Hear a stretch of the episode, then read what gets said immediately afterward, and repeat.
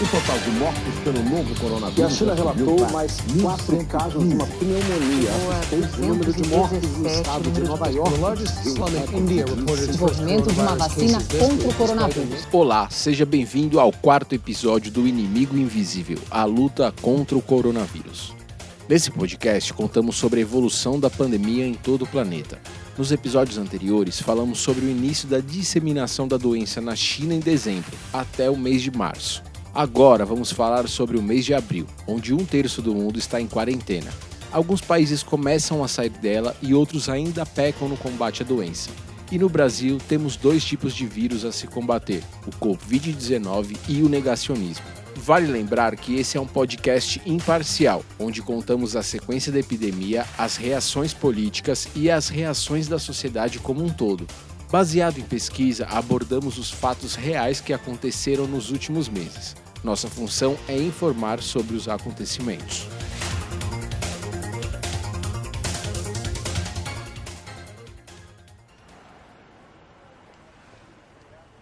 O mês de abril começa com mais de um terço do mundo em quarentena. Com mais de 3 milhões de pessoas infectadas, os números de mortes vão aumentando.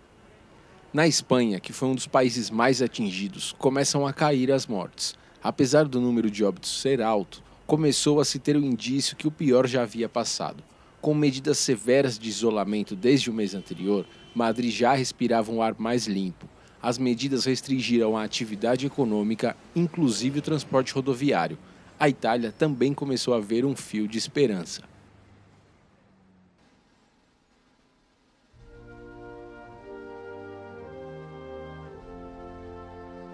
No Reino Unido, a Rainha Elizabeth gravou uma mensagem dirigida à nação, na qual pede aos britânicos que superem o tempo de dor e enormes mudanças na vida que a nova pandemia do coronavírus trouxe. No discurso, agradeceu aos britânicos que estão permanecendo em casa, mantendo o isolamento social e, sobretudo, aos profissionais do sistema público de saúde. E ainda afirmou que a doença está causando sofrimento pela perda de vidas bem como dificuldades financeiras para muitas famílias e enormes mudanças diárias na vida de todos.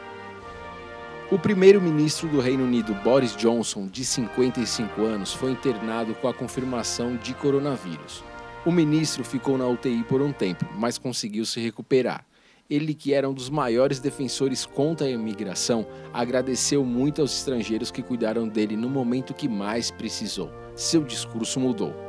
O governo britânico ainda forneceu ajuda financeira para salvar a sua população, pagando 80% dos salários de todos os empregados do país, dando condições reais para a população cumprir o isolamento. Sabemos que as diferentes formas de encarar a pandemia pode custar muitas vidas. No Equador, empresas de serviço funerário estavam se recusando a receber corpos que morreram por causa da Covid-19 e a situação se torna mais trágica ainda, pois os parentes, com medo de serem infectados, deixaram os corpos nas ruas. Um cenário avassalador. Em alguns países que cumpriram a quarentena da forma correta, começaram a sair do isolamento com bastante cautela. Na Dinamarca, as escolas infantis iniciaram a volta às aulas.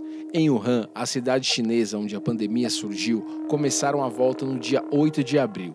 Depois de mais de 70 dias confinados, os trens, carros e aviões puderam voltar a transitar dentro e para fora da metrópole. As medidas foram adotadas pois passaram dias sem novas infecções locais ou novas mortes.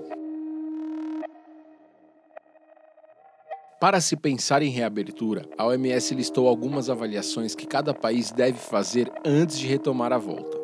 Se a transmissão da Covid está controlada, se o sistema de saúde é capaz de identificar, testar, isolar e tratar todos os pacientes, a capacidade dos ambientes de trabalho e demais locais, a capacidade de lidar com casos importados, se os riscos de surtos estão controlados em locais sensíveis como postos de saúde e se as comunidades estão conscientes, engajadas e capazes de prevenir o contágio e adotar as medidas preventivas, que deverão passar a ser vistas como o novo normal.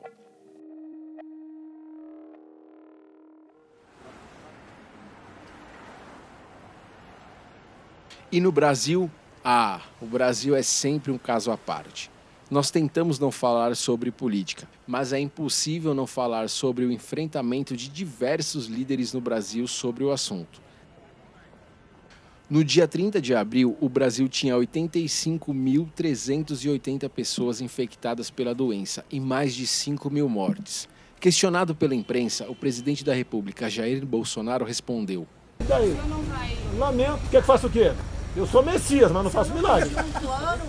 Podemos listar uma série de medidas que ele poderia fazer, mas o discurso adotado é o embate e o negacionismo. No meio de uma pandemia e o sistema de saúde à beira do colapso, vem a notícia que o ministro da Saúde, Luiz Henrique Mandetta, foi demitido. Luiz Henrique Mandetta foi demitido do Ministério da Saúde e agradeceu à equipe. Apesar de algumas falhas como ministro, vinha fazendo um bom trabalho relacionado à pandemia. Da metade que vai entrar em contato, mais da metade não vai nem ter sintoma. Durante toda a situação, o presidente adotou um discurso defendendo o medicamento cloroquina no combate à pandemia e eles se apropriam das nossas células. Então é por isso que é difícil um medicamento atacar o vírus, porque vai atacar o nosso organismo também. Então, é por isso que não pode ser uma política pública é, remédio para o vírus. Não tem cura para as doenças causadas por vírus. Mandetta, que é médico, fez o que qualquer profissional capacitado faria instruiu para que pessoas não consumissem a medicação por conta própria, pois além de não ter estudos embasados, o medicamento poderia causar sérios riscos aos pacientes, causando até a morte de alguns. A demissão do ministro foi criticada por líderes de muitos países. Como uma pessoa em sã consciência, no meio de um caos na saúde, demite o seu principal líder. E os embates não param por aí. Durante a pandemia, o presidente discursou muitas vezes falando que era contra a quarentena, pois não poderíamos parar com a economia. Um discurso claro que foi rebatido por milhares de pessoas. Como podemos salvar a economia antes de salvar vidas?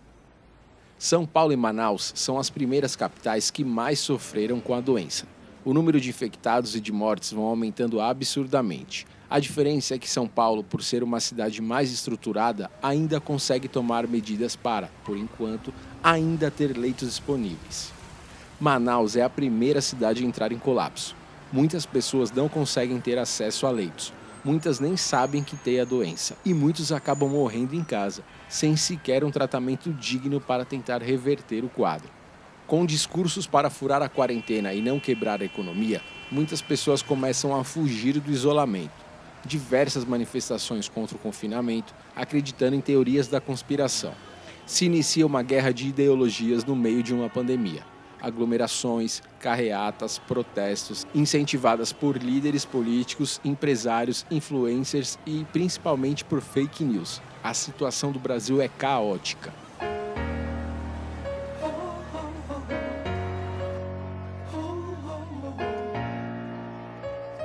Como disse o biólogo Attila Yamarino, o Brasil quase conseguiu manter a curva. Quase seríamos um exemplo positivo para o mundo, mas incentivado por narrativas sem embasamento na ciência, a doença disparou em diversas capitais no Brasil.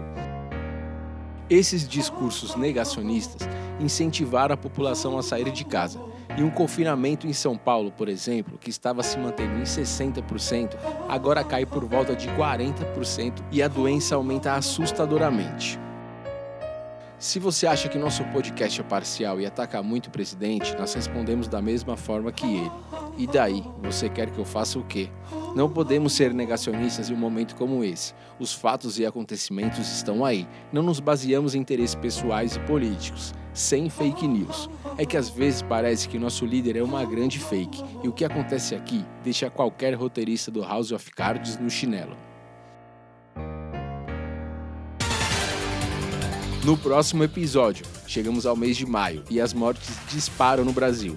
O número de infectados chegam a mais de 200 mil pessoas e as mortes ultrapassam 13 mil. Estamos entre os cinco países mais afetados pela doença e sem previsão de retomada ao novo normal. O total de mortos pelo novo coronavírus. E a China relatou mais quatro casos de uma pneumonia.